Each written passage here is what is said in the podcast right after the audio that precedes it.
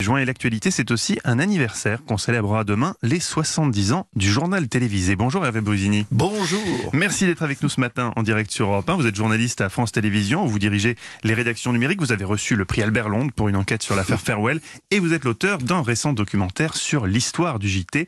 Votre film revient sur la création de ce moment de télé par un certain Pierre Sabag le 29 juin 1949. Euh, une première qui aurait pu mal tourner car Pierre Sabag avait voulu frapper fort d'entrée en proposant des images prises depuis une montgolfière. Eh oui, figurez-vous qu'il avait déjà fait ça à la radio, comme vous, si j'ose dire, trois ans avant, en 46, et il s'était craché près de Bordeaux. Et là, il refait le coup, si j'ose dire, euh, en 49, où il se dit, là, franchement, si je, je prends une montgolfière et que je montre tout Paris, ça va être génial. Sauf que, à 40 km d'Orly, il se crache, et là, il provoque un incident majeur, les avions, les usines, tout tout ça est bloqué parce que il y a la ligne à haute tension qui a grillé et donc le journal télévisé commence par une catastrophe provoquée par la télé elle-même. Ça aurait pu être le premier et le dernier JT. Ah, absolument. Et le caméraman qui était avec lui, euh, Vakevich, a tout tourné jusqu'au moment où ils prennent feu. Je parle de l'engin, bien sûr. Et donc, euh, non, ils ont frisé tout à fait la catastrophe. Alors, dans les premiers temps, le, JT durait euh, un quart d'heure tous les jours. Pas de présentateur, mais des journalistes qui font leurs commentaires en direct. Comment est venue l'idée du présentateur qui ensuite incarnera le, le JT Eh ben, l'idée du présentateur, en fait, c'est une idée américaine.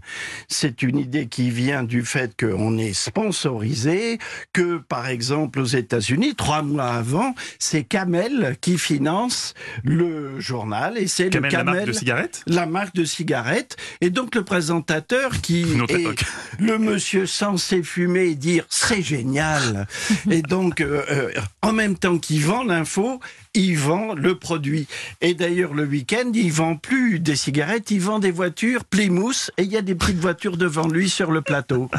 On découvre aussi dans votre documentaire comment les, les, premières interrogations déontologiques sont apparues, notamment durant une retransmission des 24 heures du Mans. Les téléspectateurs ont assisté en direct à une sortie de route euh, d'une des voitures. Il y a eu 84 morts, c'est ça le chiffre? Ouais, euh, peut-être même 89, mais peu importe. comment les équipes ont réagi alors? Et les équipes extraordinaire. Il y a deux caméramans sur place, un qui s'appelle Lariaga, l'autre Buffa. Rebuffa déclenche, il a jamais su pourquoi. Trois secondes avant le passage de la Mercedes, elle explose, elle fauche les gens à l'intérieur de la tribune. C'est une horreur. On montre ça et bien sûr les gens sont stupéfaits. Ils se disent mais c'est terrible cette mort en direct. D'où le début de toute une réflexion, vous avez raison, qui va aller jusqu'à une émission incroyable qui va s'appeler La caméra a-t-elle un cœur ah Où il y a François Chalet, le célèbre journaliste qui va devenir célèbre avec Cannes, et qui dit Sommes-nous des pourvoyeurs en cadavre encore chaud ou autre Nous allons vous expliquer ce qu'est le journalisme et pourquoi on s'intéresse à la mort. Toute cette réflexion. Et dans votre film, on découvre que, que les fake news, dont on parle beaucoup aujourd'hui, euh, ne datent pas d'hier. Qu'est-ce que c'est que cette histoire du Tour de France? Eh ben, figurez-vous qu'il arrive des fois qu'on n'a pas ce qu'on veut quand on est en train de tourner. Ainsi, en 1950, quand ils sont en train de suivre Louison Bobet, Bobet dévale euh, une montagne à toute vitesse, ils le suivent en moto, la moto part dans une ornière et se casse la figure, et il rate ils ratent Bobet.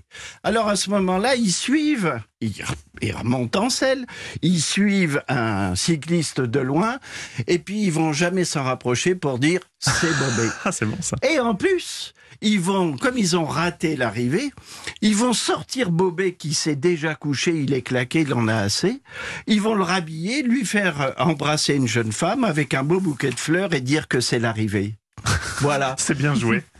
Vous nous avez apporté le premier conducteur du premier JT, qui est une simple feuille dactylographie. Et oui, oh, c'est Sabag qui faisait ça. C'est un document historique. Et on voit là le, le, le, texte qui est le sien. Et surtout, puisque nous sommes à la veille, pardon, je tremble parce que je suis très ému. Bah oui, je vois ça. Euh, à la veille de, du Tour de France, car c'était, en fait, le journal télévisé est branché sur le sport. Et ben, ce sujet sportif, il va être, comme on disait à l'époque, pané à la sortie euh, du laboratoire Et donc le truc qui fait que ils ont voulu créer le journal ce soir-là, eh ben n'aura pas lieu parce que le sujet sera invisible. Et, et justement, comment la place du sport euh, a-t-elle évolué dans le JT depuis 70 ans? Le JT est partie prenante du sport. On parle beaucoup du foot là aujourd'hui. Eh bien, vous savez que aujourd'hui, pour filmer une Coupe du Monde, c'est plus de 20 caméras. Il y a 33 caméras de vidéosurveillance. Eux, ils en avaient qu'une en film. Et comme ils rataient la plupart du temps. Il, les- demande, il, il- il voyait des enfants dans la rue et il leur mettait des maillots. Et comme les cuisons bobet, il leur demandait, il disait voilà Pelé. But de Pelé, magnifique. Non, ils rataient les buts. Alors, comme ils rataient les buts, ils avaient un, gros plan d'un type qui shootait et comme ça, ils disaient c'est lui. Merci beaucoup Hervé Brusinet de venir en direct euh, ce matin sur Europe 1. On rappelle votre documentaire Il était une fois le journal télévisé qui est disponible en replay sur le site france-télé.fr. Merci à vous beaucoup. Merci beaucoup.